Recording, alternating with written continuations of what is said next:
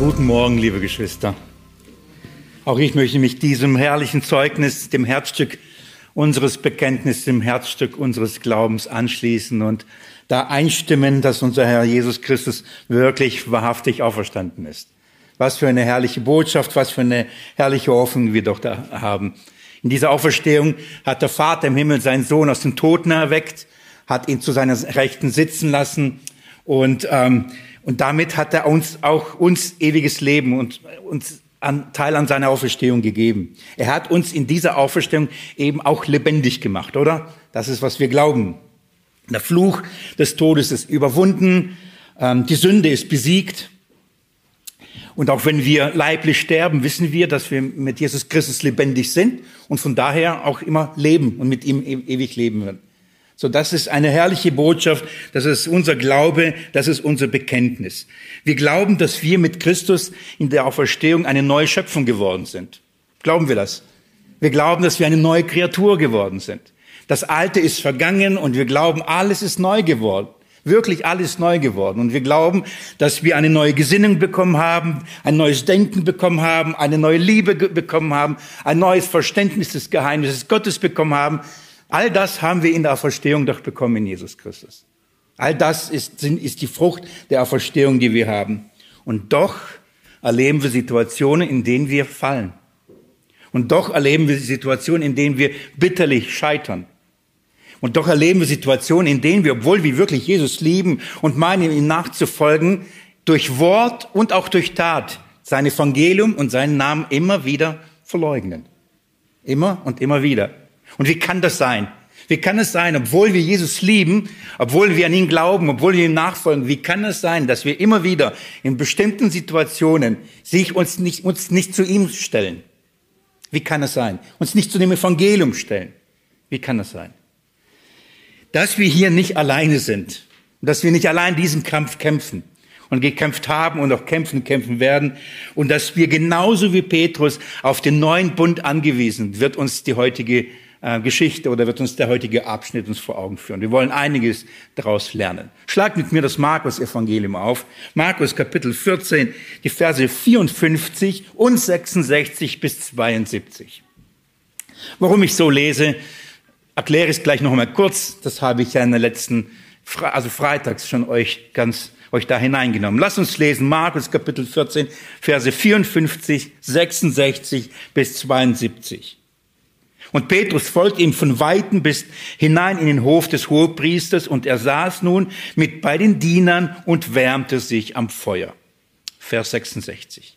Und als Petrus unten im Hof war, kommt eine von den Mägden des Hohepriesters und als sie den Petrus sich wärmen sah, blickte sie ihn an und spricht, auch du warst mit ihm, mit dem Nazoräer Jesus. Er aber leugnete und sprach, ich weiß nicht, verstehe auch nicht, was du sagst. Und er ging hinaus in den Vorhof. Und als die Magd ihn sah, fing sie wieder an, zu den dabei stehen zu sagen, dieser ist einer von ihnen. Er aber leugnete wieder. Und kurz nachher sagte wieder die dabei stehenden zu Petrus, wahrhaftig, du bist einer von ihnen, denn du bist ein Galiläer. Er aber fing an, sich zu verfluchen und zu schwören, ich kenne diesen Menschen nicht, von, von dem ihr da redet. Und sogleich krähte zum zweiten Mal der Hahn. Und Petrus gedachte des Wortes, was Jesus ihm gesagt hatte. Ehe der Hahn zweimal kräht, wirst du mich dreimal verleugnen. Und er begann zu weinen. Ich möchte beten. Jesus Christus, Jesus Christus, lass uns aus diesen Versen und aus diesem Text und auch in diesem Leiden, in deinem Leiden, die Herrlichkeit sehen, die Herrlichkeit unserer Erlösung, die Herrlichkeit unserer Rechtfertigung, die Herrlichkeit unserer Vergebung. Herr, lass uns, wenn wir diesen Text anschauen, dein Evangelium sehen, dass es in unseren Herzen aufleuchtet und wir dich dafür loben und preisen. Gib Weisheit und Verstand dazu und so will ich auch für heute bitten. Herr, gebrauche das, was gut ist, dass ich ähm, deinen Namen groß machen darf, groß machen kann. Ich bitte das in deinem Namen, Jesus. Amen. Um uns einen ewigen Bund zu schenken und ähm, der uns wirklich alle unsere Sünden wegnimmt, der alle unsere Verbrechen wegnimmt, musste Jesus in allem, wie wir versucht werden, aber eben ohne Sünde. Das war die Grundlage für deine und meine Erlösung. Das war die Grundlage für die, das Sterben Jesu am Kreuz und seine Auferstehung. Ein Leben ohne Sünde, in allem versucht, wie wir, wie du und ich, aber eben ohne Sünde. Das Zeugnis haben wir im Hebräerbrief, Kapitel 4, 4 Vers 15. Diese Stellen kennen wir ja mittlerweile sehr gut. Und wisst ihr was? Jesus tat das. Er tat genau das. Er war wirklich in allem versucht und ohne Sünde und tat das, was du und ich nicht tun können was wir nicht getan haben und auch nicht in der Lage sind, bis zum Ende durchzuhalten. Er, er tat genau das. Er wurde in all unseren Sünden, in all unseren Versuchungen wurde er geprüft und er bestand in all diesen Versuchungen, in all diesen listigen Angriffen des Teufels, in all der Ungerechtigkeit und in all der Lieblosigkeit, die ihm entgegentrat. Er, er der Teufel hatte nichts in ihm, er konnte nichts in ihm finden. Diese Versuchungen sollten Jesus davon ab, zu abbringen, ans Kreuz zu gehen. Und wenn schon Jesus, äh, der Teufel und der Satan Jesus nicht vom Kreuzweg abbringen konnte, so hoffte er, ihn wenigstens auf diesem Weg zu Kreuz, wenigstens irgendeiner Sünde zu überführen, wenigstens zu einem ähm, Schritt zu verleiten, in dem er fleischlich und somit menschlich handelte. Weil wenn er es schaffen würde, wenigstens Jesus zu einem Fehltritt zu verleiten, so wäre die Erlösung und die Rechtfertigung am Kreuz dahin. So wäre sein Tod dahin und er hätte gewonnen. Also gibt er sich große Mühe, um Jesus auf diesem Weg zum Kreuz äh, irgendeiner menschlichen Regung, irgendeiner menschlichen äh, Situation, also ähm, fleischlichen Regung auszusetzen, um ihn zum Fall zu bringen. Doch in allem, was er tat, tat Jesus immer den Willen Gottes. Und es gab keine einzigen Sünde, die man ihm anrechnen konnte. In all diesen Versuchungen, in all diesen Prüfungen. In ihm hat er nichts. Und so hat Jesus so viel wirklich so viel Widerspruch von Sündern gegen sich permanent erfahren. Aus diesem Grund. Damit er für uns diese Rechtfertigung schafft. Welche Versuchung auf diesem Weg ihn traf, ich, ich, werde, ich werde an dieser Stelle sie jetzt nicht nochmal alle aufzählen. Ich hoffe so sehr, dass ihr sie noch in Erinnerung habt die wir angefangen von Gethsemane über die Verhaftung, all diese Ungerechtigkeiten und bei dem Schauprozess der Hohepriester, das, was wir auch letzten Freitag an, angeschaut haben. Wie viel Ungerechtigkeit musste Jesus ähm, ertragen? Wie viel Lieblosigkeit? Wie viel Widerspruch von der Ungerechtigkeit, Gesetzlosigkeit von denen, die behaupteten, ähm, nach dem Gesetz zu leben, musste er da ertragen und er schwieg und, und tat seinen Mund nicht auf. Ich hoffe, dadurch verstehen wir, warum sein Kampf im Gethsemane so heftig war. Denn er kannte jede einzelne Versuchung. Er wusste von jeder einzelnen Versuchung, die ihn treffen würde. Und er wusste, was er da ausfechten wird, mit was er da konfrontiert werden würde. Der Aufbau dieser Verse, die wir heute miteinander anschauen. Und die Gliederung möchte ich euch kurz vor Augen führen, damit wir wieder ein Gerüst haben, an dem wir entlang uns hangeln und die Botschaft äh, erfassen. Zwei Ereignisse im Wesentlichen, zwei Ereignisse, die parallel stattgefunden haben. So wie ich euch am Freitag versucht habe zu erklären. Zwei Ereignisse, die wir parallel ähm, anschauen müssen, beziehungsweise die wir in Zusammenhang bringen müssen. Das erste Ereignis, das sind die Verse 45 bis 65. Da ging es um diesen Schauprozess Prozess, den die Hohepriester veranstalteten. Eine reine Heuchelei, die da stattgefunden hat. Ich wurde darauf hingewiesen, ich habe gesagt, eine Fraske dabei, ich glaube ich, heißt eine Farce. Und die saß dann, Mensch, Willi, aber ist okay, äh, so bin ich. Gehen wir weiter. Das zweite ist, was wir hier haben, ist eine Verleugnung des Petrus. Und das sind ähm, die Verse 66 bis 72, die ich euch gerade vorgelesen habe. Die beiden Verse 53 und 54 sind eine Einleitung, sind eine Einführung in diese beiden Ereignisse. Und die stehen darum nebeneinander und, und weil wir sie in Zusammenhang bringen müssen. In welchem Zusammenhang? Während Jesus die Wahrheit sagte, und die Wahrheit sagte und die Wahrheit bezeugte über seine Person und dadurch sein Leben aufs Spiel setzte, beziehungsweise sein Leben hingab, damit die Sünder gerechtfertigt würden. Hätte er diese frei, dieses freiwillige Geständnis da nicht abgegeben, hätten die Hohepriester und die Schriftgelehrten keine Grundlage, ihn zu töten. Also gab er dieses Zeugnis freiwillig ab und sagte die Wahrheit und es kostet ihn das Leben, was für dich und für mich ein zur Erlösung wurde.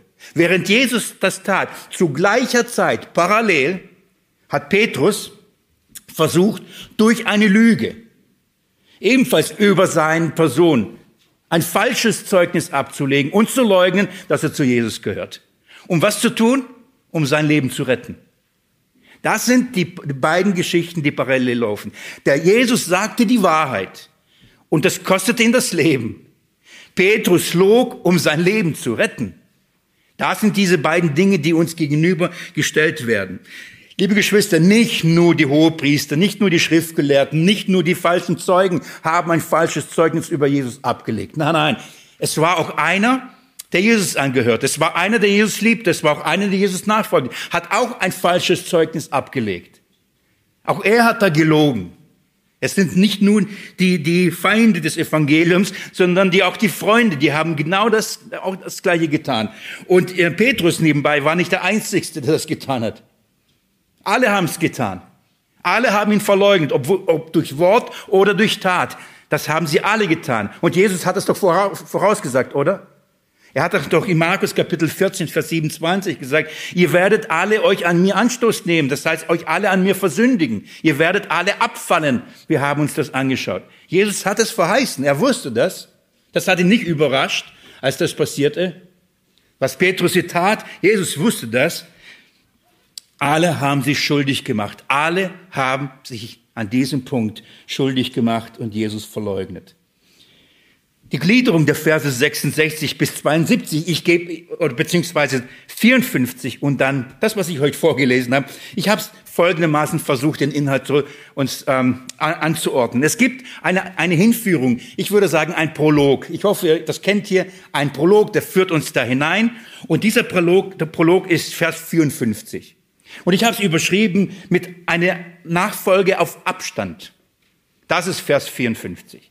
Das, wir werden hineingenommen in diese ganze Thematik mit dem ersten Hinweis äh, bezüglich einer Nachfolge auf Abstand. Das ist der Prolog. Und wenn es einen Prolog gibt, gibt es auch einen Epilog, also ein Nachspann. Und das ist Vers 72.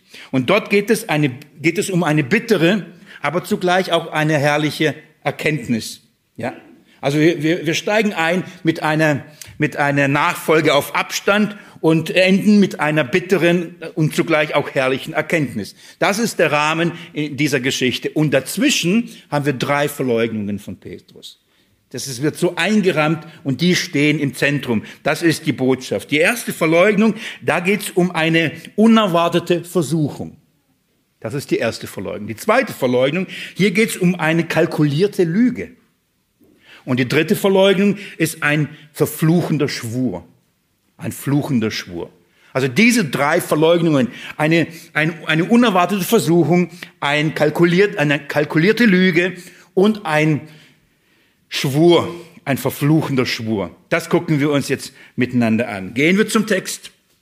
Und ich habe mir vorgenommen, nicht so lange einzuleiten, viel, es gibt viel zu entdecken. Und ich, ich, wir dürfen nicht zu schnell über diese bekannten Verse dürfen wir nicht zu schnell gehen. Es ist gut, wenn wir das uns da Zeit nehmen und das genau anschauen. Also schauen wir uns diesen Prolog an. Eine Nachfolge auf Abstand. Nachdem Jesus verhaftet worden war, flohen alle. Alle rannten um ihr Leben. Ähm, und so floh auch der eifrigste, der mutigste, der entschiedenste Nachfolger Jesu. Auch Petrus suchte das Weite. Ähm, warum ähm, gerade hat er noch das Schwert gezogen. Kurz vorher hat er noch behauptet, für Jesus äh, in, den, in den Tod zu gehen.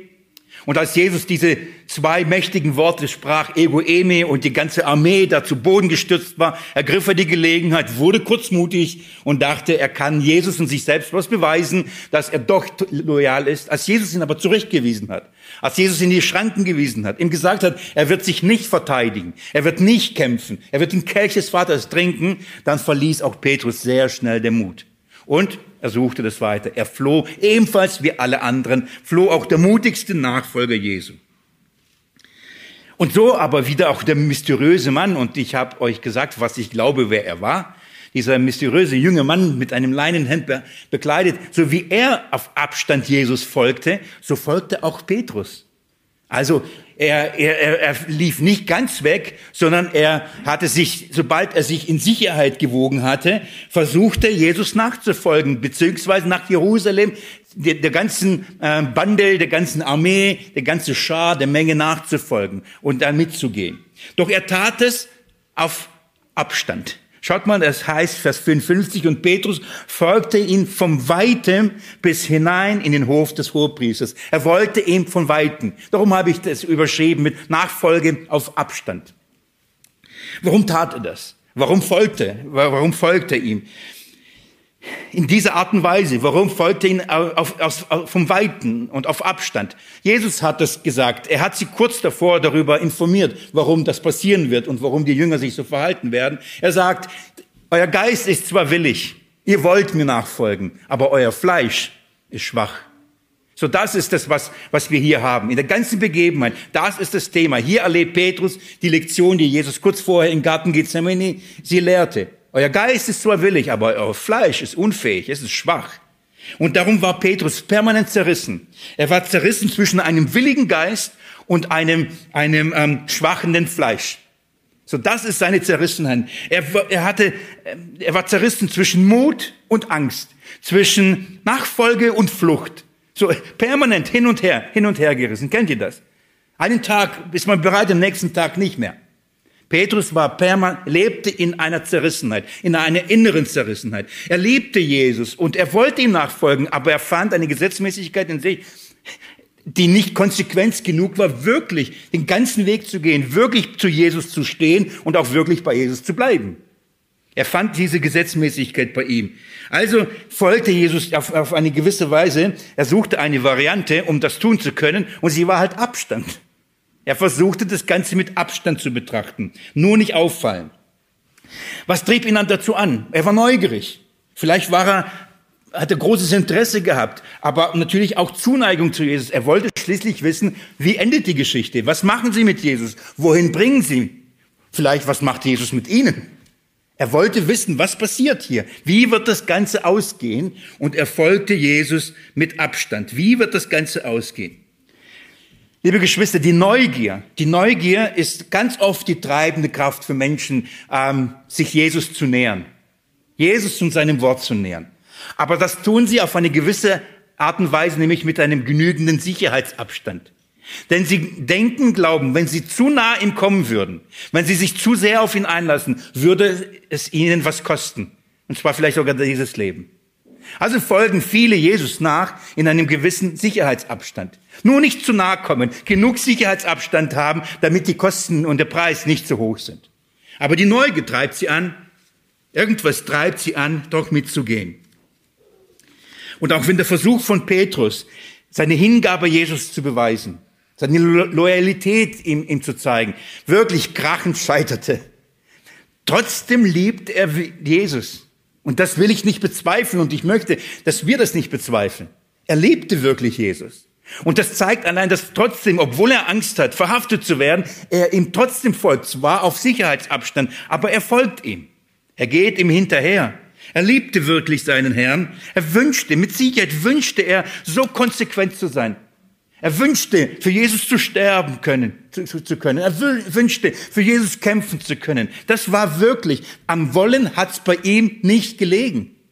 Das Wollen war nicht das Problem. Was war das Problem? Das Vollbringen. Das war das Problem des Petrus. Das Wollen war da, aber das Vollbringen nicht da. Was stand ihm im Weg? Was zerriss ihn? Sein, sein Fleisch.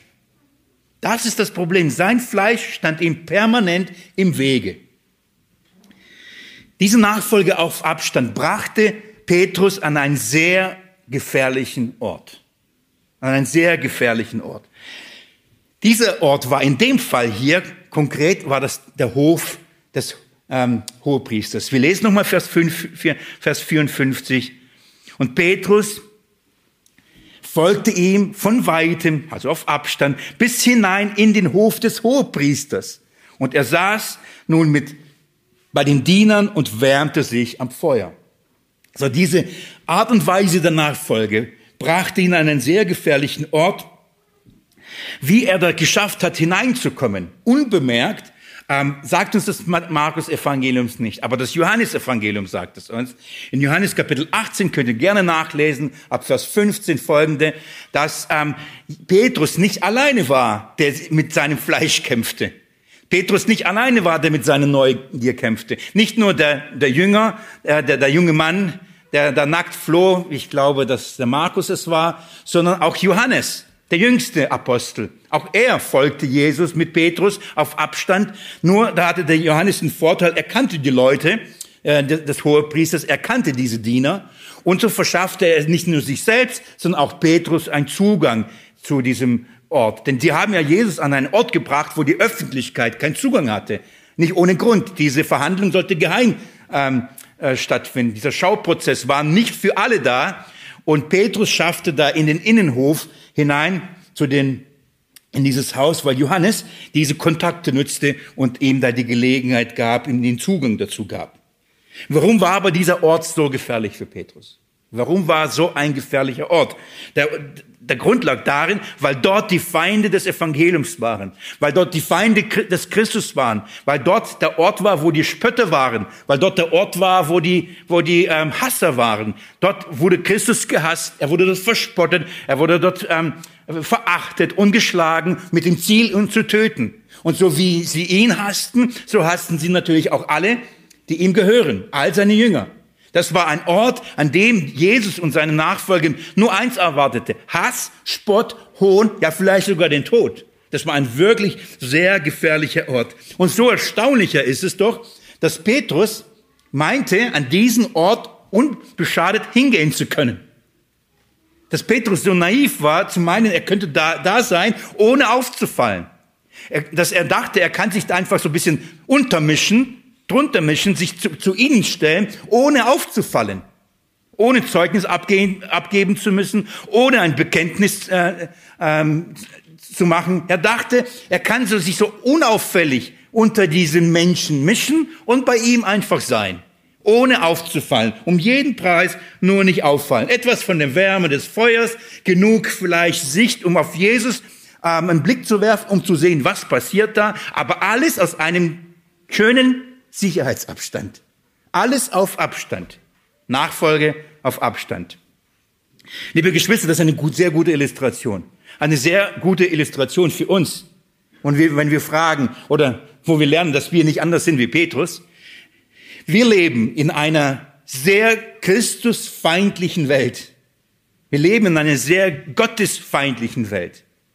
Und es ist so für mich erstaunlich, obwohl Jesus gesagt hatte, das ähm, wundert euch nicht, haben sie mich gehasst, werden sie auch euch hassen, dass nicht wenige Christen meinen, dass sie sich einfach so unter diese Welt mischen können, ohne irgendwelche Folgen zu haben, ohne aufzufallen, ohne sich, ohne bekennen zu müssen, ohne ein Statement abzulegen, ohne ein Zeugnis abzulegen, unauffällig. Einfach sich dazu setzen, und etwas davon zu genießen, von der Wärme. Wie naiv. Und woher kommt die Naivität? Sie lieben doch Jesus. Und zumindest denken sie. Sie denken doch, die haben, die folgen ihm nach. Sie, sie, sie kennen ihn, sie glauben an ihn, sie, sie lieben ihn. Und dann kommt der Fall und dann kommt die Versuchung und man wundert sich, woher kommt das? Was ist jetzt passiert? Man meint, man kann sich so einfach in einer Christus- und Gottfeindlichen Welt untermischen und da einfach mitleben, ohne irgendwie ein Statement abzugeben und dann unbeschadet davonkommen. Und warum, warum kommt der Fall genauso schnell? Ich sage euch warum. Weil der Geist zwar willig ist, das Wollen ist da, aber das Vollbringen nicht. Das Problem ist was? Das gleiche wie bei Petrus. Das Fleisch. Die Schwachheit des Fleisches. Darf ich euch einen anderen Ort vorstellen? Einen anderen Ort meine ich deswegen, weil das dieser Ort kein materieller Ort ist. Hier geht es nicht um eine materielle Welt in dem Sinne, wie Petrus an einen, in einen Hof hineingegangen ist oder in ein Haus des Hohepriesters, des Feindes des Christus hineingegangen ist. Ich rede von einer geistigen Welt. Nicht einer geistlichen, sondern einer geistigen Welt. Das heißt, ich rede von einer Welt der Gesinnung, einer, einer Welt der Gedanken. Petrus hat sich an diesen Ort diesen gefährlichen Ort der Gedanken schon zuvor begeben, bevor er an diesen buchstäblichen irdischen Ort ähm, da, da den Fuß hineintrat. Es war, es ist der Ort, ähm, den, den, der Ort der Gedanken. Es ist, es ist der gefährliche Ort. Ich würde ihn nennen, der, der Ort, der, der Ort ist schon richtig, Artikel? Ja, ja. Der Ort des Selbstvertrauens, das fehlt mir, ihr merkt. Ort des Selbstvertrauens, das ist ein sehr gefährlicher Ort. John, John Bayne, ähm, die Pilgerreise, vielleicht die einen anderen kennen das. Ich vermute, er würde diesen Ort so nennen. Ein Ort, ähm, ein gefährlicher Ort des Selbstvertrauens. Petrus war an diesem Ort. Warum? Petrus war sehr von sich überzeugt. Großes Vertrauen in seine Fähigkeiten gesetzt. Sehr großes Vertrauen. Er hat viel von sich gehalten. Es ist, wäre für mich jetzt nicht schwer, das von der Schrift zu beweisen, oder? Und ich, ich lasse das, die Stellen, und die kennt ihr gut, die das uns zeigen würden, wie, was für ein großes Selbstbewusstsein Petrus eigentlich hatte. Er war schon lang an diesem gefährlichen Ort.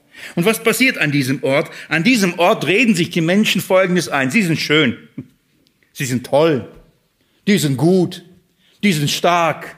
Die sind fähig. Das ist der Ort. An diesem Ort wird einem das beigebracht. Das ist die Philosophie dieses Ortes. Man, ähm, da wird das Selbstwertgefühl des Menschen gestreichelt, da wird das Selbstwertgefühl des Menschen aufgebaut. Man redet ihnen ein, dass es auf ihre Fähigkeit ankommt, auf ihre Stärke, auf ihre, äh, auf ihre Leistung. Er muss die Fähigkeit fördern und stärken. Du kannst was, du bist was. Glaub an dich, Chaka. Das ist dieser Ort, der Ort des Selbstbewusstseins. Und wisst ihr was? Letztendlich ist der Ort, an dem geglaubt wird. Und zwar folgendes, an sich selbst. Das ist ein gefährlicher Ort, an dem an sich selbst geglaubt wird, an seine eigenen Fähigkeiten, an seine eigenen Stärken, an seine eigene Kraft. Das ist der Ort. Und das Traurige ist, das Traurige ist, ist folgendes, dass Christen dieser Lüge ebenfalls glauben. Dass sie sich ebenfalls wie Petrus an solche Orte bewegen und in solchen Orten leben, in dieser geistigen Welt. Haben sich da breit gemacht, haben sich hingesetzt und wärmen sich an diesem Feuer wärmen sich an dieser Erkenntnis. Ich weiß, ich, ich hörte mal ein Lied auf eine CD. Ja, das war noch mal eine CD, äh, falls ihr wisst, was das ist. So ein rundes Teil. Und ich hörte ein, eine christliche CD. Ich weiß jetzt, egal. Auf jeden Fall hörte ich einen Satz, der ich, ich, dass ich da keinen Unfall gebaut habe, ist schon Bewahrung. Da, da singt die Person, glaub an dich, denn Gott glaubt an dich. Und ich dachte, ich höre nicht recht. Da besingen sie so anscheinend Jesus, das Evangelium und dann wird gesungen, glaub an dich, denn Gott glaubt an dich. Und das ist genau dieser gefährliche Ort. Und Christen glauben dieser Lüge. Du musst nur an dich selbst glauben. Du musst dich selbst annehmen. Du musst dich selbst lieben. Weißt du, wenn du dich liebst, ähm, und dich selbst annimmst, so wie du bist, weißt du was, dann kannst du auch die Liebe Gottes annehmen und er wird dich dann auch annehmen. Du musst dich zuerst lieben und annehmen, bevor Gott dich lieben und annehmen kann. Habt ihr schon mal was davon gehört? Das ist ein sehr gefährlicher Ort. Ein Ort des Selbstvertrauens, ein sehr, sehr gefährlicher Ort.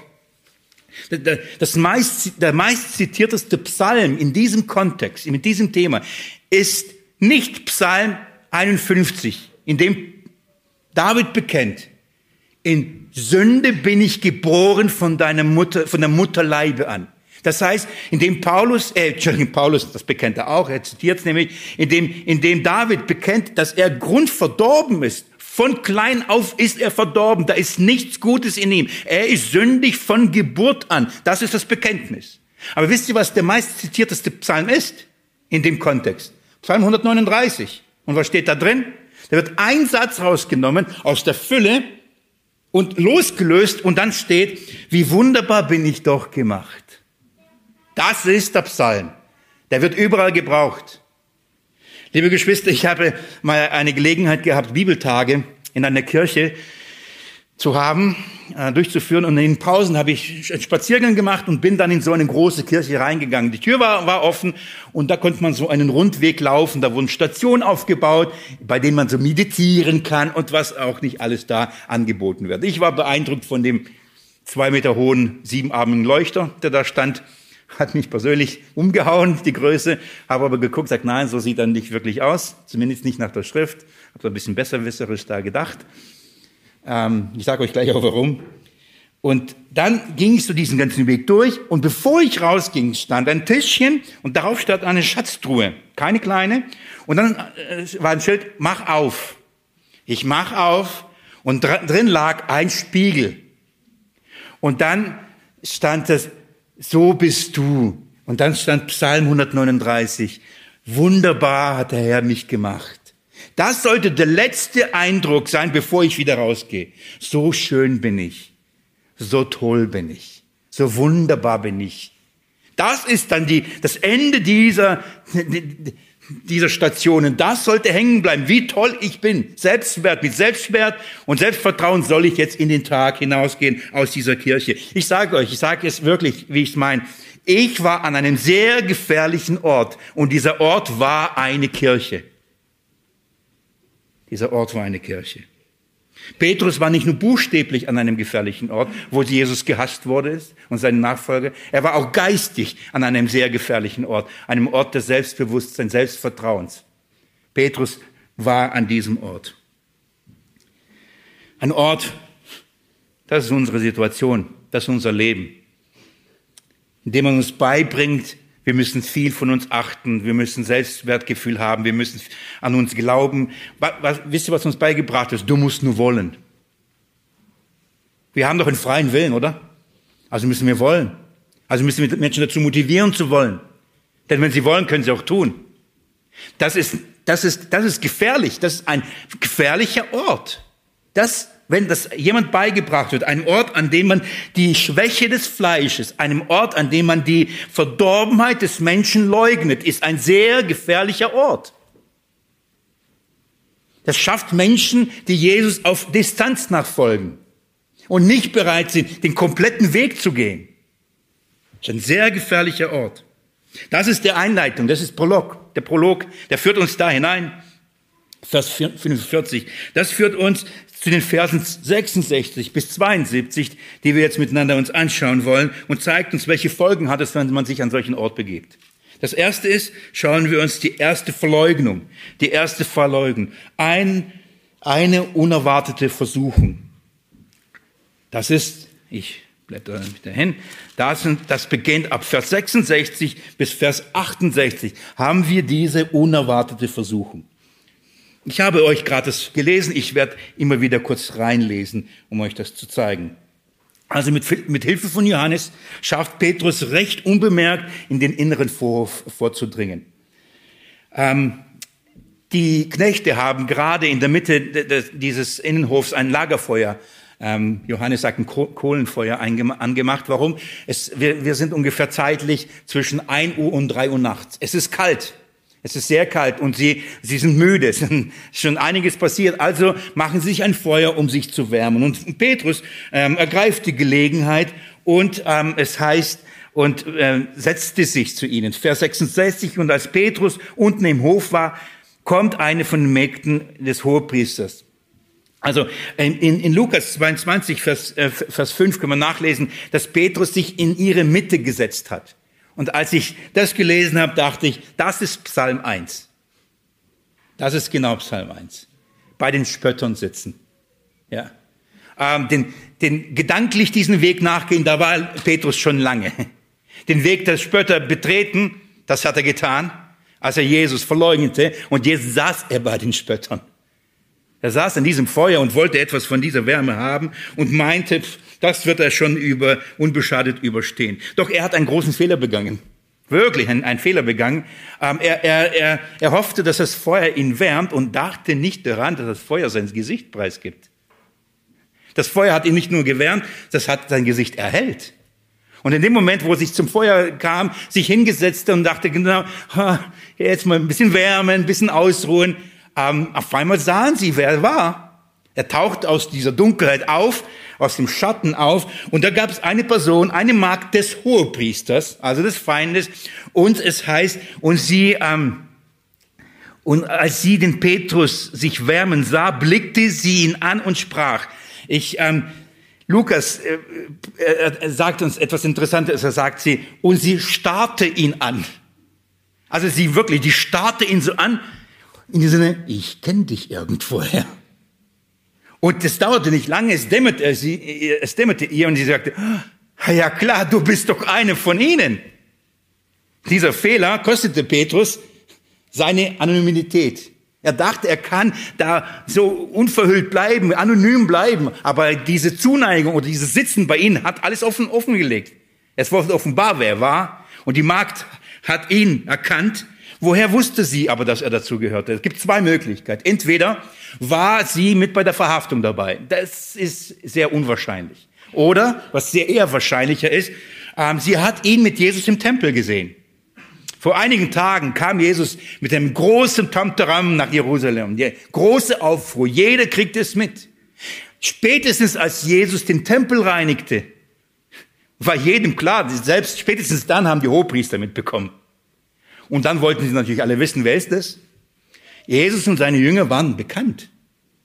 Und sie, sie hat Petrus eben dann erkannt, spätestens hier. Und darum spricht zu ihm, auch du wirst, auch du warst mit ihm Nazaräer Jesus.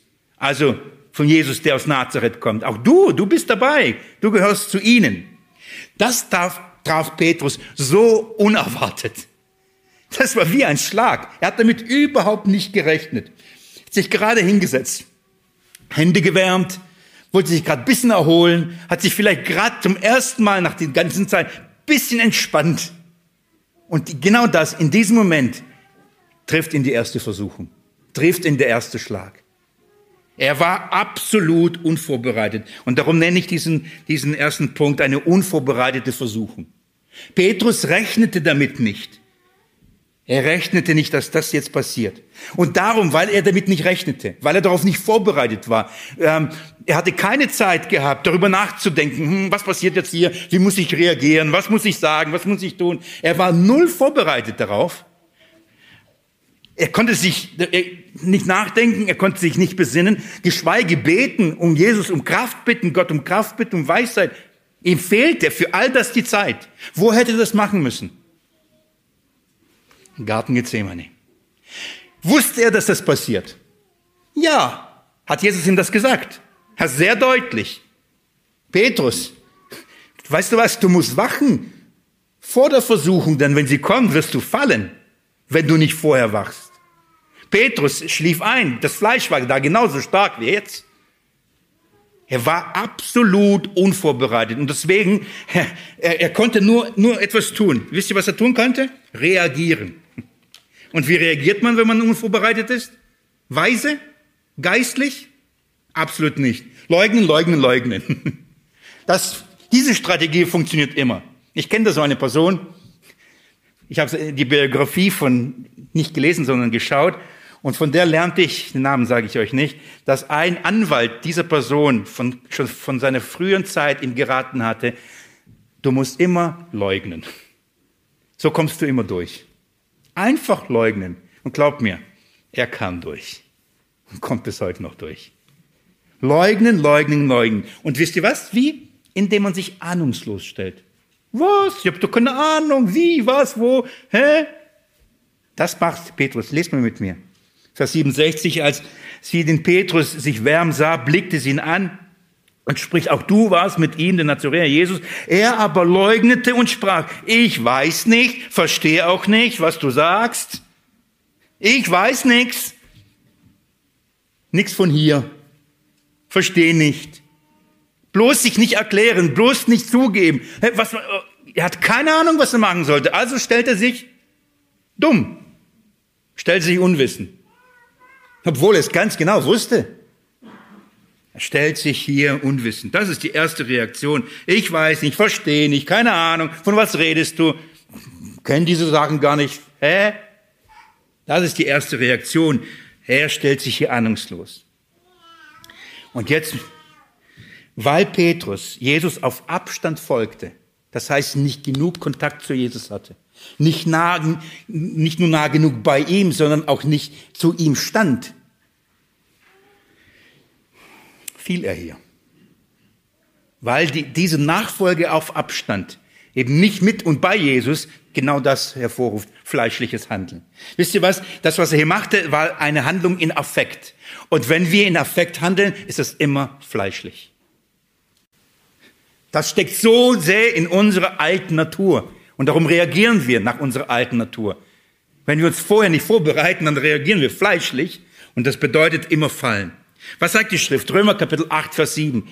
Die Gesinnung des Fleisches ist Feindschaft gegen Gott, richtig? Und dass, ähm, dass diese Gesinnung Gott nicht untertan sein kann. Sie kann gar nicht nach dem Gesetz Gottes leben. Fleischlich sein bedeutet nicht so handeln zu können, wie Gott es will. Wer im Fleisch handelt, kann nicht so handeln, wie Gott es will. Die fleischliche Natur kann nicht das tun, was Gott will. Egal wie sehr du versuchst, aus dem Fleisch etwas zu tun, auch Gutes zu tun, du kannst nicht das tun, was Gott will. Es wird Gott nie gefallen. Römer Kapitel 8, Vers 8. Wollen wir es aufschlagen? Lasst uns das, damit ihr es in eurer Bibel lest. Römer Kapitel 8, Vers 8. Ein, ein Vers. Die aber, die im Fleisch sind, können Gott nicht gefallen. Schon fertig gelesen. Das habt ihr gerade aufgeschlagen, gell? Die aber im Fleisch sind, können Gott nicht gefallen. Das heißt, wenn wir im Affekt handeln, werden wir immer fleischlich handeln. Wenn wir fleischlich handeln, werden wir nie das tun, was Gott wohlgefällig ist. Nie. Das wird Gott nie gefallen. Und das ist, was bei, bei der ersten unvorbereiteten Versuchung passierte. Petrus handelte im Affekt und er konnte nicht das tun, was Gott gefällt. Und jetzt möchte ich euch an dieser Stelle schon zum ersten Mal, und das werde ich immer wieder sagen, etwas sehr Wichtiges sagen.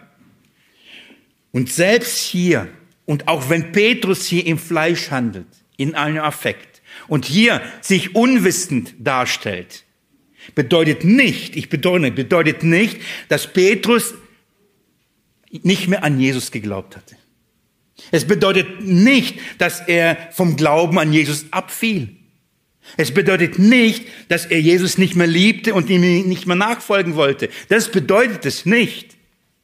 So wichtig. Das bedeutet es hier nicht. Was, was wir lernen, dass Petrus, weil er an einem unsicheren, einem gefährlichen Ort lebte, zwar geistig und fleischlich, er unvorbereitet war auf die Versuchungen und darum gefallen ist.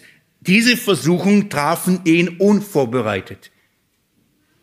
Das sagt noch nichts über die Liebe des Petrus zu Jesus aus. Das sagt was über seinen Zustand aus, nämlich über sein Fleisch und über seinen Geist. Da, darüber sagt es was aus. Liebe Geschwister, ich habe mir überlegt, wie werde ich jetzt das sagen, wie ich euch sage.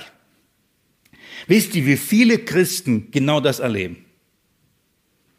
Sie mögen vielleicht nicht in der gleichen Art und Weise äh, Jesus verleugnet haben wie Petrus, aber durch Wort und Tat haben wir, ehrlich, haben wir alle das schon getan.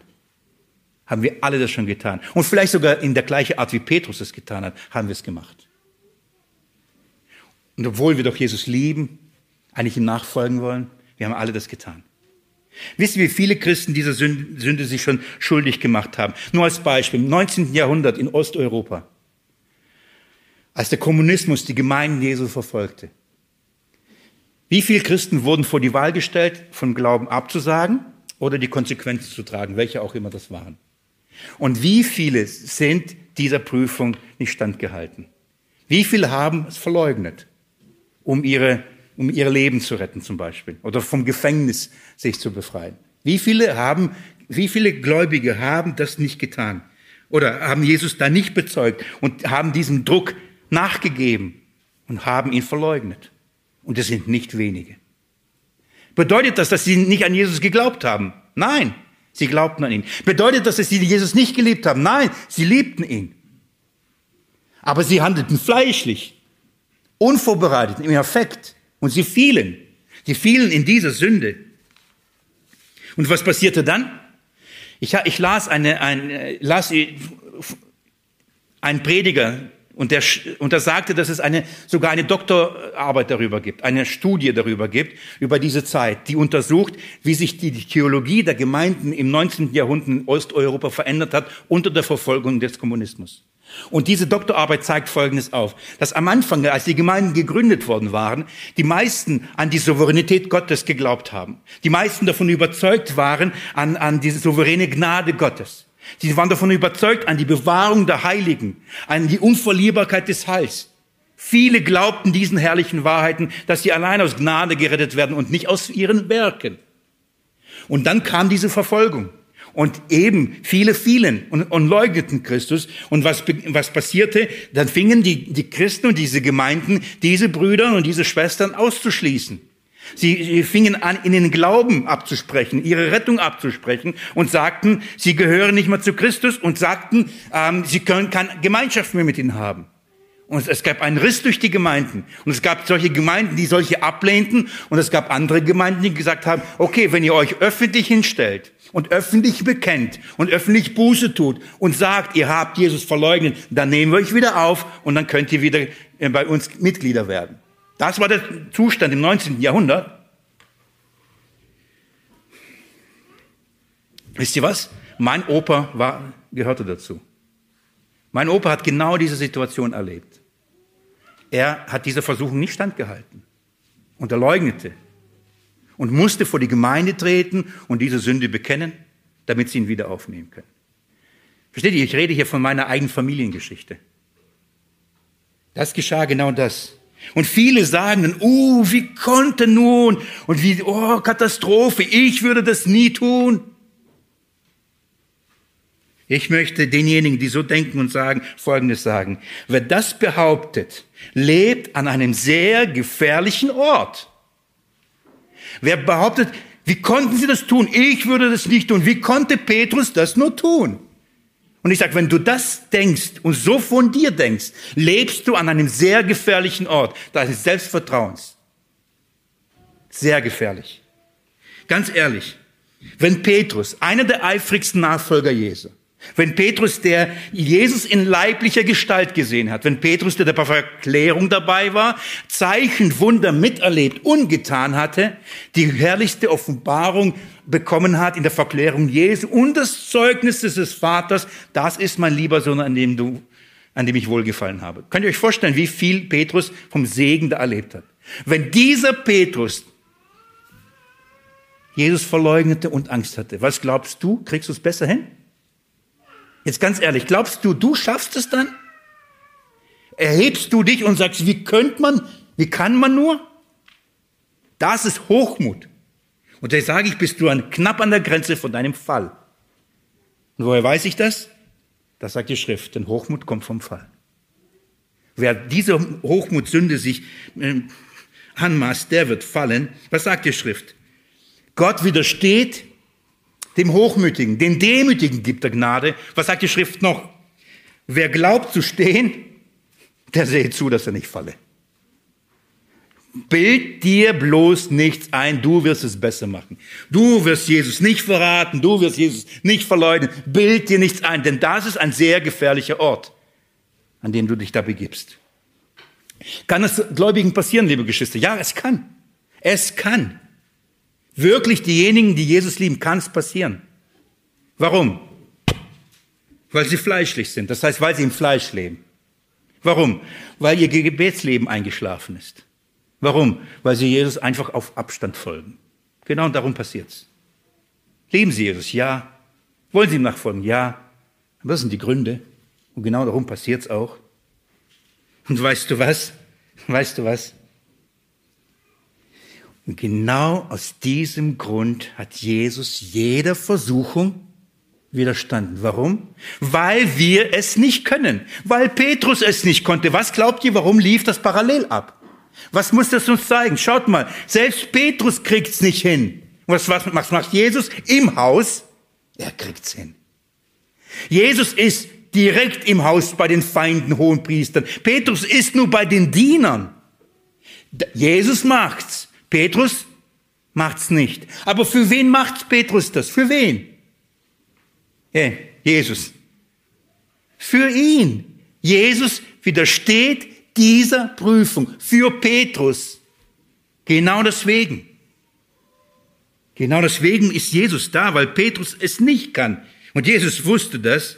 Und wenn du zweifelst, wenn du zweifelst, dass die Erlösung Jesu, der neuen Bund, das nicht leisten kann, nämlich dieser Sünde des Petrus, der, der Sünde des unerwarteten Versuchen, trotzdem ihn zu retten, dann möchte ich dir eine nächste zeigen. Gib mir den nächsten Schritt. Guck mir die zweite Versuchung an. Also wenn du sagst, wirklich kann es sein?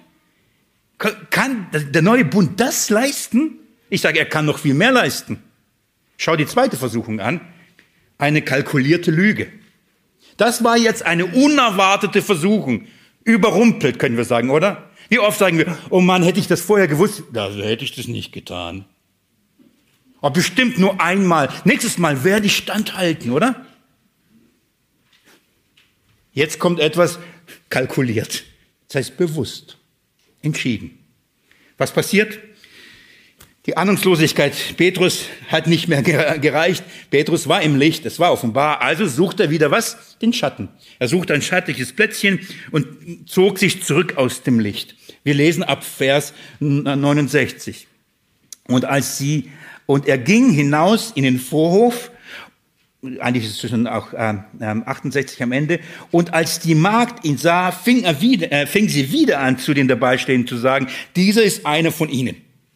Also Petrus zieht sich zurück, sucht einen schattigen Platz. Markus schreibt äh, und redet von dem, ähm, von dem Vorhof, also nicht mehr den Innenhof. Beim Matthäusevangelium können Entschuldigung, können wir lesen, dass Petrus in dem, in dem Häuschentor stand, im Übergang von dem inneren Hof zum vorderen Hof. Also er, er hat sich von, von dem Inneren entfernt. Somit hat er sich übrigens auch von Jesus entfernt. Und er war kurz davor, im Prinzip vom Tor stand er da, vor dem Vor Vorplatz. Und warum stand er da? Da ist dunkel. Er wollte unauffällig bleiben. Er wollte sich nicht zu erkennen geben. Er wollte nicht bekennen. Also suchte er ein, ein Plätzchen. Er zog sich zurück. Er wollte un, unauffällig sein, nicht auffallen. Er entfernte sich von Jesus. Und während er versucht, unbemerkt zu bleiben, blieb aber diese Magd echt, echt hartnäckig. Das ist irgendwie so ein Huhn, das einfach so stur ist und dann,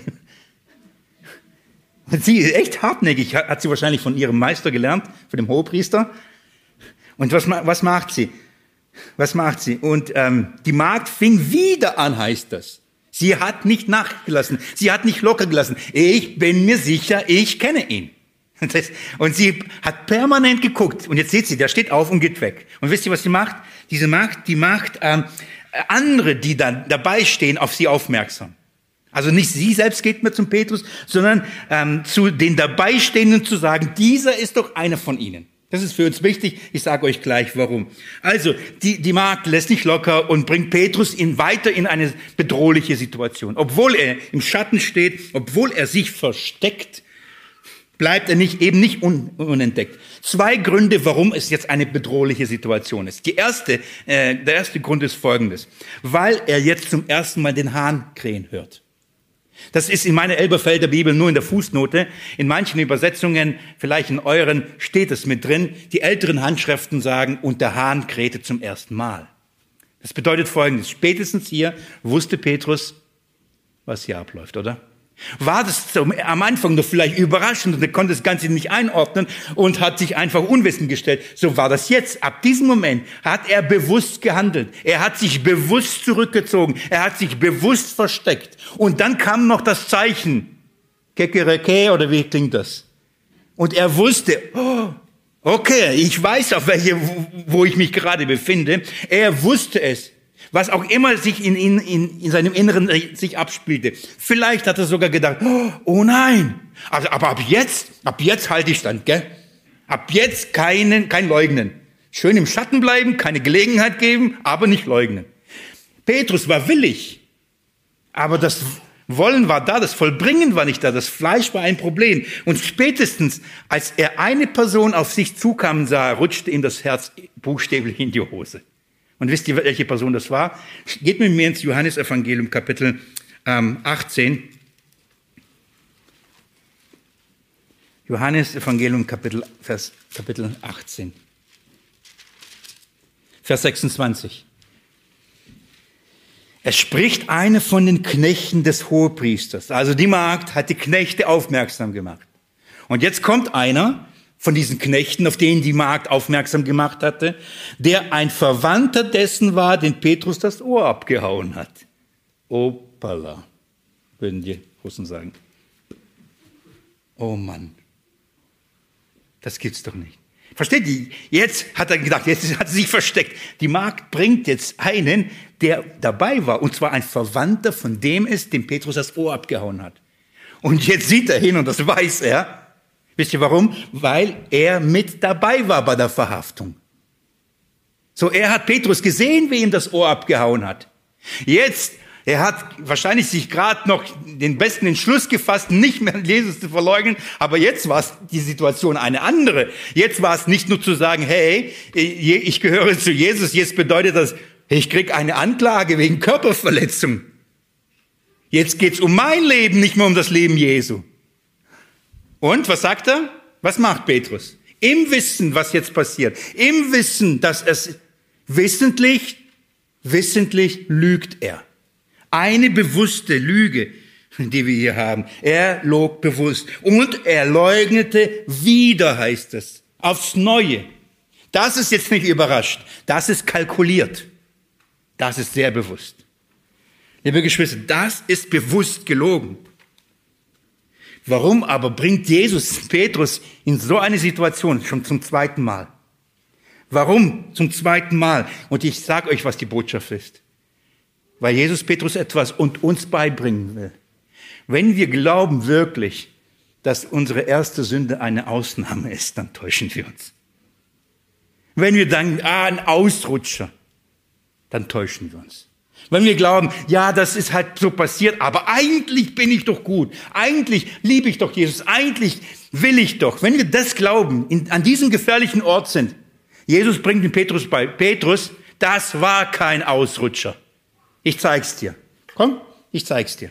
Das ist, was er jetzt lernt. Es ist kein Ausrutscher. Das steckt tief in der alten menschlichen Natur. Das steht, steckt tief im Fleisch. So sehr man sich das auch vornimmt. Und ich bin mir sicher, ich könnte durch die Augen jetzt durchgucken und ich würde sehen, dass ihr wisst, wovon ich rede. Wie oft nehmen wir uns vor, jetzt ab, ab, ab morgen nicht mehr, jetzt nicht mehr. Wir sind beschämt, das Gewissen geplagt, nicht wieder diese Sünde zu tun, oder? Und wir wissen, morgen wird die Situation kommen. Und dann, wo ertappen wir uns wieder? Genau da. Genau an diesem Punkt. Und weißt du was? Ich wiederhole mich zum zweiten Mal. Und auch dafür reicht der neue Bund. Auch dafür ist Jesus gestorben. Auch diese Schuld und diese Sünde hat er ans Kreuz getragen und in der Auferstehung überwunden. Ist es nicht der Hammer? Auch diese bewusste Sünde, auch die kalkulierte Sünde vermag nicht, diesen Bund zu brechen. Jesus, seine Erlösung geht tief. Seine Reinigung geht wirklich tief. Er deckt all das auf. Und seine, seine Erlösung reicht nicht nur für ein Vergehen, für ein Ausversehen, für einen Ausrutscher. Seine Versöhnung reicht auch für eine bewusste Sünde. Bist du geschockt darüber? So vollkommen ist das Erlösungswerk. So ausreichend ist das Erlösungswerk so neu, so viel besser ist der neue Bund, das Jesus da vollbringt. Und wenn du denkst, hm, ich weiß nicht, Willi, ob das so richtig wahr ist, oder, oder wenn das dich nicht in die Anbetung führt, wenn das dich noch nicht in die Dankbarkeit hineinführt, dann zeige ich dir noch einen Grund. Ich gebe dir einen größeren Grund dankbar zu sein für das, was Jesus für dich und für mich getan hat. Die dritte Versuchung, beziehungsweise die dritte Verleugnung. Ein verfluchter Schwur. Wir lesen ab Vers ähm, 71. Er, ich nehme 70 mit ein, er aber leugnete und kurz nachher sagten wieder die dabei stehen zu Petrus, wahrhaftig, du bist einer von ihnen denn du bist ein Galiläer. Er aber fing an, sich zu verfluchen und zu schwören, ich kenne diesen Menschen nicht, wo, von wem ihr da redet. Es dauerte nicht lange, nach Lukas Evangelium circa eine Stunde. Eine Stunde hat, hat das nach dieser, nach der zweiten äh, Verleugnung gedauert, bis Petrus wieder versucht wurde, bis Petrus wieder konfrontiert wurde. Und die Zweifel der Dabeistehenden, der Diener, sie wuchsen und, und festigten sich immer mehr. Und sie kamen zu dem Schluss, Wahrhaftig. Wir sind fest davon überzeugt, du gehörst dahin. Du gehörst zu ihnen. Sie sind zu dieser Überzeugung jetzt durchgerungen und sie wussten, Petrus gehört wirklich zu ihnen. Was machte sie so sicher? Woher wussten sie das so klar? Die Schrift sagt, denn er ist ein Galiläer.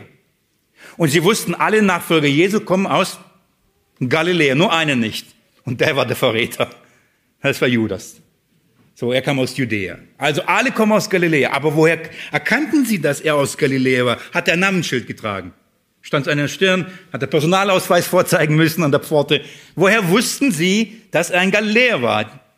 Matthäus 26, vielleicht das schlagen wir auf. Ähm, nicht, dass ich euch das abgewöhne, die Bibel abzuschlagen. Matthäus 26, Vers 73. Das wäre ein Fehler. Matthäus 26, Vers 73. Viele Verse in diesem Kapitel, richtig? Schaut mal, was da steht. Vers 73. Kurz nachher aber traten die Umherstehenden herbei und sprachen zu Petrus, wahrhaftig, auch du bist einer von ihnen, denn auch deine Sprache verrät dich. Jetzt wissen Sie, jetzt wissen wir, woher kannten Sie, dass ein Galiläer war? Er hatte einen galiläischen Akzent, einen Dialekt, ja, man merkte, wie er redete, woher er hingehörte.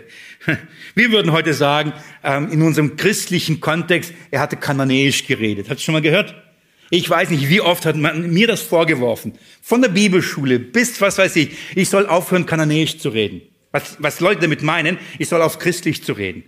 Die Leute verstehen doch nicht, die Ungläubigen, wenn ich von Buße rede, von, von Gnade, von Rechtfertigung, von all diesen herrlichen Wahrheiten. Wenn ich das so sage, dann ähm, verstehen sie doch nicht, was ich damit meine. Also soll ich so reden, wie Ungläubige es verstehen. Als ob sie das Evangelium dann besser verstehen würden. Es ist der Geist Gottes, der offenbart. Da ist meine Sprache.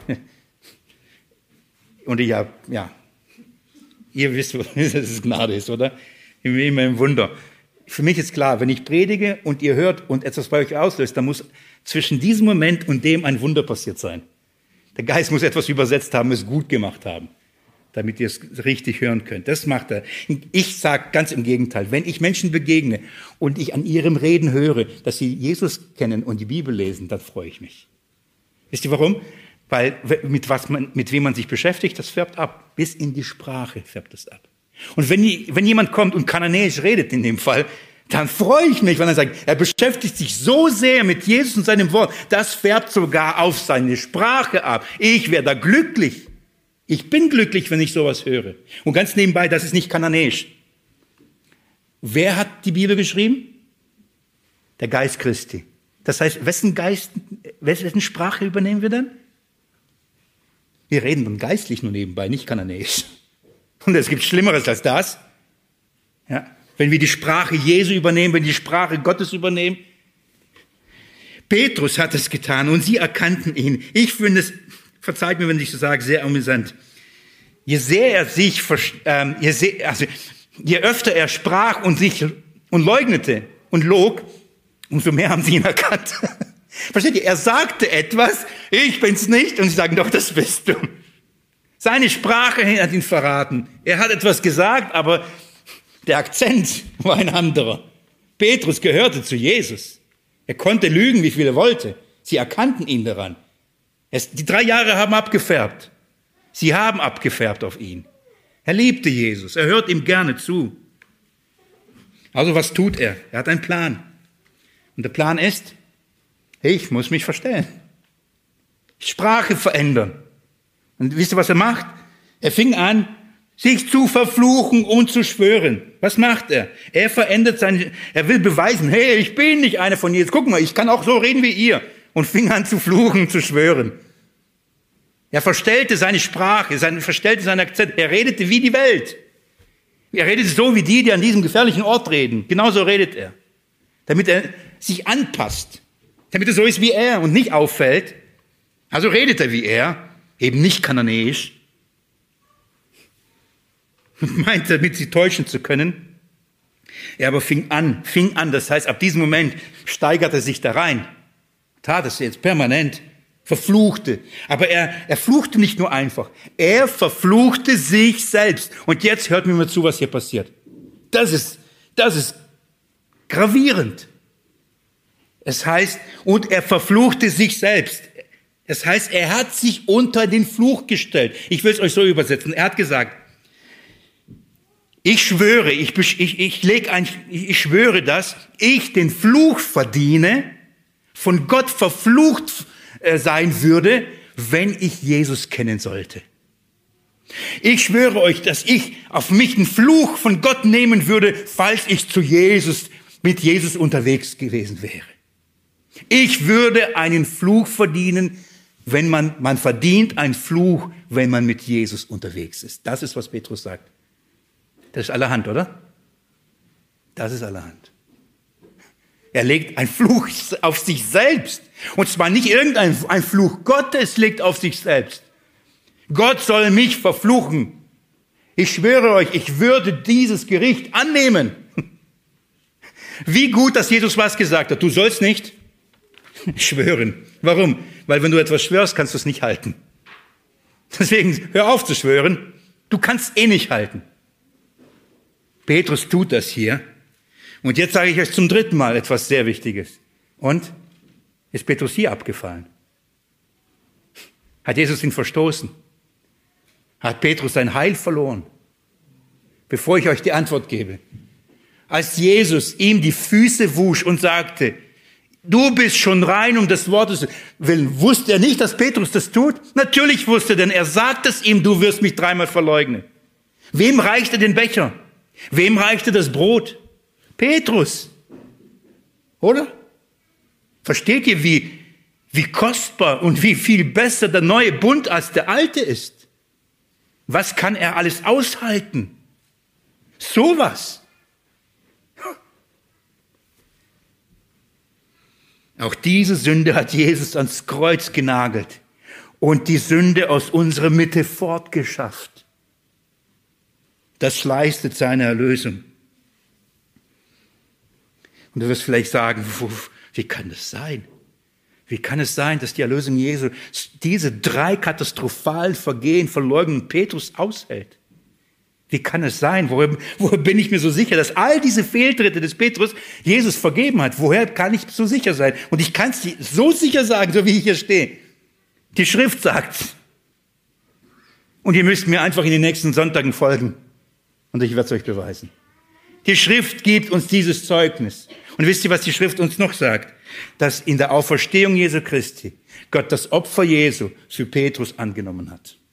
Sagt, das ist genug. Es ist vollbracht.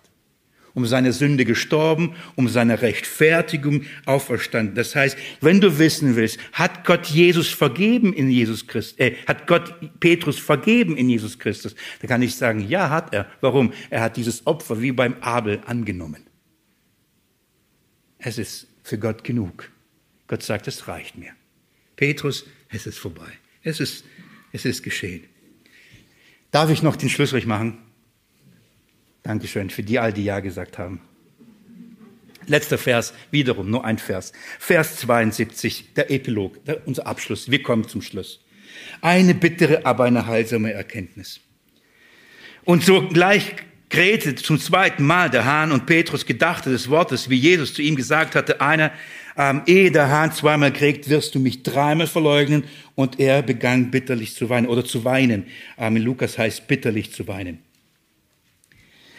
Nachdem Petrus also das dritte Mal verleugnet hat, kräht der Hahn zum zweiten Mal. Und spätestens jetzt bricht Petrus in sich zusammen. Spätestens jetzt bricht dieser, dieser Ort, an dem er sich befand, wie ein Erdbeben. Jetzt findet ein Erdbeben statt. Und dieser Ort der Selbst, des Selbstbewusstseins, dieser Ort des Selbstvertrauens wird hier völlig zerstört. Der Boden unter den Füßen dieses, dieser Selbstsicherheit wird ihm weggerissen. Er wird komplett erschüttert. Er hört den Hahn zum zweiten Mal krähen und er weiß, was das bedeutet. Er weiß, was, was es bedeutet. Hat nicht der Herr ihm genau das gesagt? Ehe der Hahn kräht, wirst du mich zweimal verleugnen? Er gedachte des Wortes des Herrn. Er wusste, was es bedeutet. Er wusste, was hier geschah. Denn was, als Jesus ihm das sagte, hat er vor ihm was gesagt. Jesus, ich schwöre dir, ich sterbe für dich. Jetzt merkt er, sein Schwur ist nicht viel wert. Seine, sein Wille ist nicht viel wert. Seine Entscheidung ist nicht viel wert. Seine Liebe ist nicht viel wert. Sein, sein, sein Wollen ist nicht viel wert. Nein, gar nichts wert. Das ist jetzt der Punkt. Da wollte Jesus Petrus haben.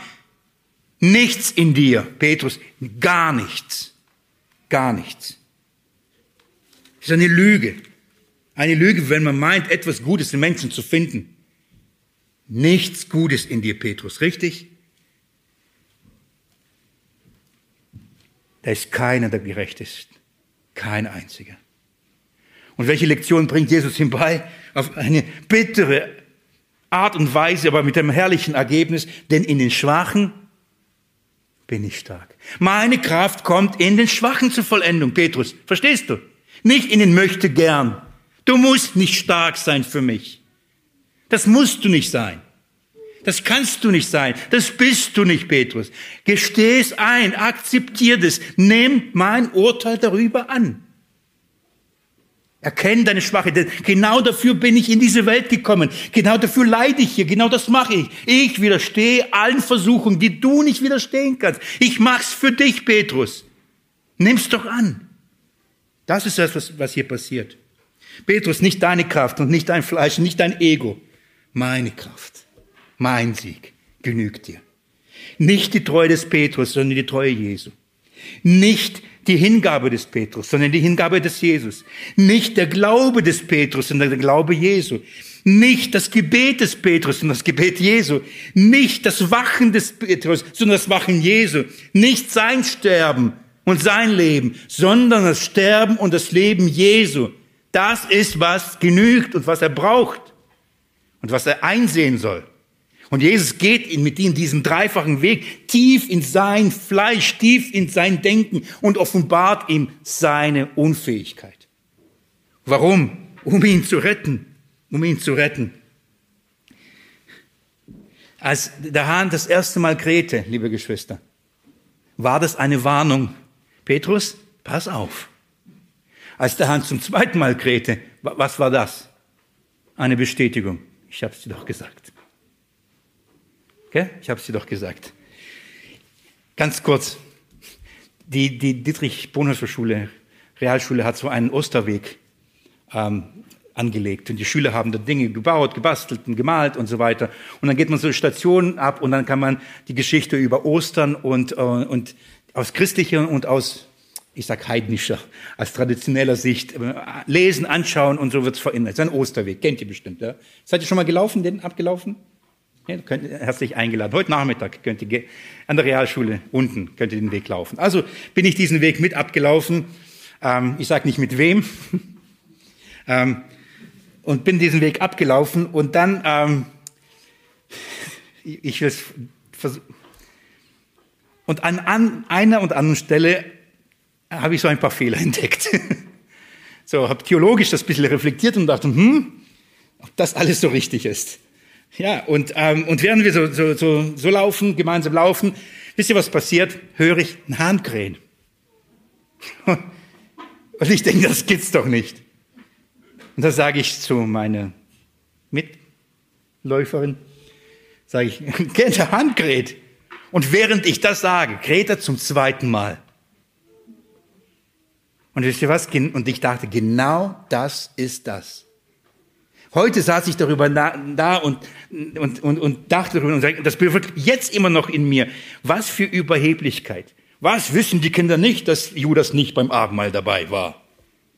Und dann haben sie das falsch dargestellt. Was wissen sie nicht, dass Judas äh, Jesus nicht an die Römer äh, übergeben hat, sondern an die Menschenskind? Solche Fehler. Kikireke. Und noch einmal. Und dann bin ich so klein. Und ich weiß, Hochmut, Besserwisserei. Das ist nicht, das ist alles andere als, das ist peinlich. Wie muss es Petrus ergangen sein? Ich habe dann gedacht, ich vermute, Petrus hat gerne da gewohnt, wo es keine Hähner mehr gab. Wahrscheinlich in die Stadt gezogen und irgendwo in ein Hochhaus oder so. Bloß kein Hahn in der Nähe.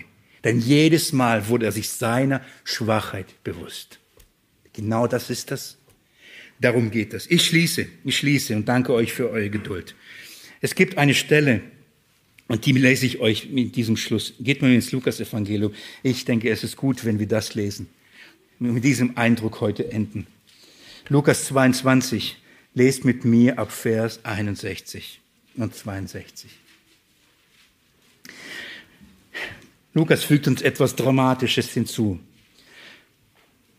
Ich höre es jetzt leise, ich fange an zu lesen. Und der Herr wandte sich um, also unser Jesus Christus. Und der Herr wandte sich um und blickte Petrus an. Und Petrus gedachte an das Wort des Herrn, wie er zu ihm sagte, bevor ein Hahn äh, heute kräht, wirst du mich dreimal verleugnen. Und Petrus ging hinaus und weinte bitterlich. Als er den Hahn äh, krähen hört, ist das Erste.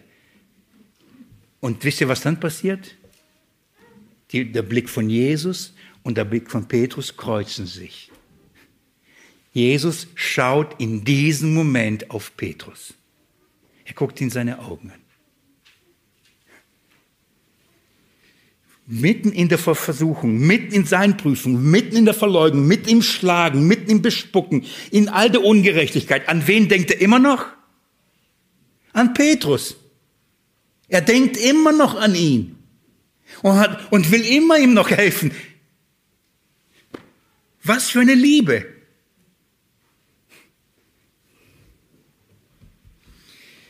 Und in dem Moment, liebe, liebe Geschwister, in dem Moment, als Petrus ihn sieht, wisst ihr, was er sieht? Ein angeschwollenes, voller Blut und Spucke beschmiertes Gesicht. Und dann sieht er in die Augen und wisst ihr, was er nicht sieht? Zorn. Wisst ihr, was er nicht sieht?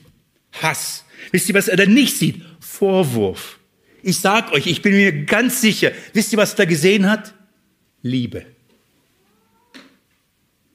Denn in ihm hatte nichts.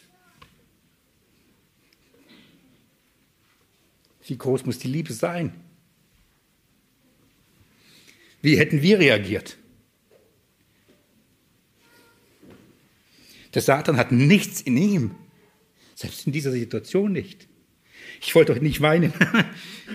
Bin vorgenommen. Im Fleisch, glaube ich.